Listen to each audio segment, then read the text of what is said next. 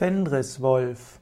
Fenriswolf ist eine Sagengestalt aus der germanischen Mythologie, aus der nordischen Mythologie.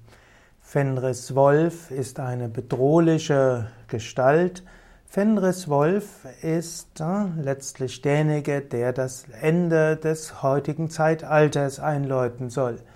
Fenriswolf ist äh, in der nordischen Mythologie vor Hel und der Midgard-Schlange das erste Kind des Gottes Loki und der Riesin, Riesin Angerboda, A-N-G-R-B-O-D-A.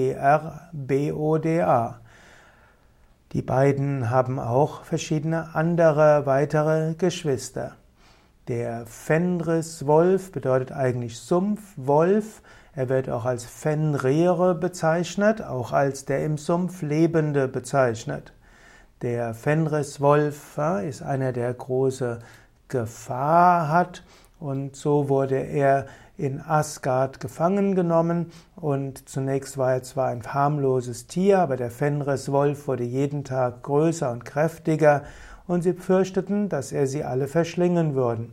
So wollten sie ihn für alle Zeit, Zeiten fesseln und man ließ schwere Ketten errichten und schließlich äh, gab es äh, ja letztlich gelang es nach vielen Versuchen, ihn wirklich zu fesseln.